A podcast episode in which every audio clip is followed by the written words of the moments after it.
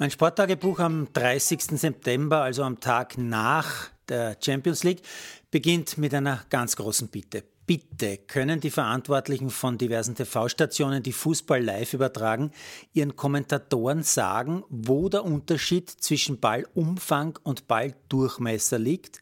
Bitte. Der Durchmesser eines Balles muss zur Gänze über der Linie sein und nicht der Umfang. Denn wenn ein Ball mit vollem Umfang drüber ist, dann ist er ziemlich weit hinter der Linie. Der Umfang ist ganz einfach formuliert, das ganz rund um ein Dumm um einen Ball. Oder muss ich akzeptieren, dass selbst die Basics an Qualität im Sport-TV keine Rolle mehr spielen?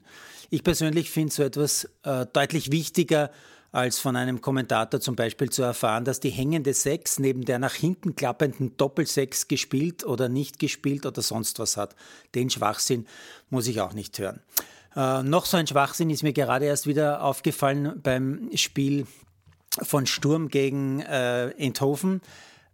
Der tödliche Pass und der tödliche Ball. Es gibt Gottlob im Fußball zumindest momentan keinen tödlichen Ball keinen tödlichen Pass. Es gibt schlechte Passes, gute Passes, tolle Passes, unangenehme Passes, aber keinen tödlichen Pass.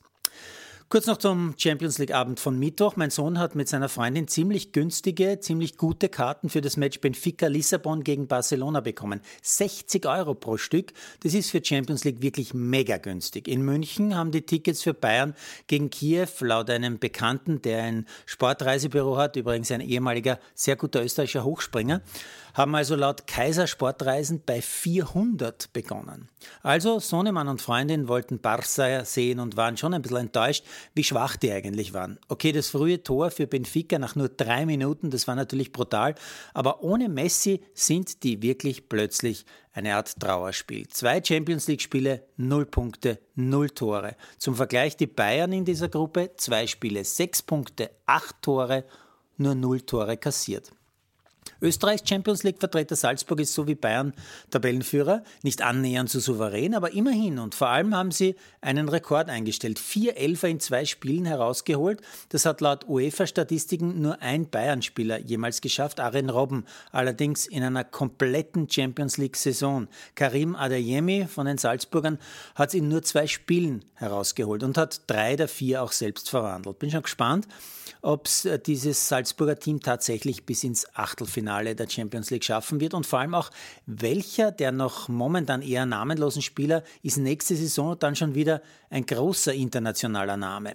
Adeyemi wäre ein klarer Kandidat, oder? Der heutige Fußballvorabend hat schon eine bittere Sturmniederlage in Graz gebracht. Die Grazer verlieren in der Euroleague gegen Eindhoven mit 1 zu 4 und sind nach zwei Spielen noch punktelos.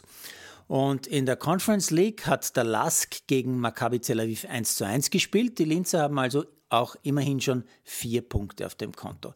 Die einzige wirklich nennenswerte Sportmeldung abseits des Fußball, die betrifft übrigens Tischtennis. Bei der Mannschaftseuropameisterschaft in Rumänien stehen Österreichs Frauen und auch Österreichs Männer im Viertelfinale. Die Damen Polkanova, Mischek und Liu Jia haben Weißrussland geschlagen. Die Herren Habeson, Gartosch und Lewenko haben Polen geschlagen. Mal schauen, wie weit es noch geht. Erinnert mich natürlich sofort an den letzten ganz großen Auftritt der Herren Habeson, Gardosch und damals Fegerl als Dritter bei mir im Hangar bei Sport und Talk vor einigen Jahren. Damals durfte ich gegen die frisch gebackenen Europameister, Oktober 2015 war es, ein paar Bälle spielen im Hangar im Studio und war ganz überrascht, dass ich sogar ein Service von Fegerl, glaube ich, war es, zurück auf die Platte gebracht habe. Mal schauen, wie weit es die Teams diesmal noch so bringen. Produziert von Malderino Kiesens.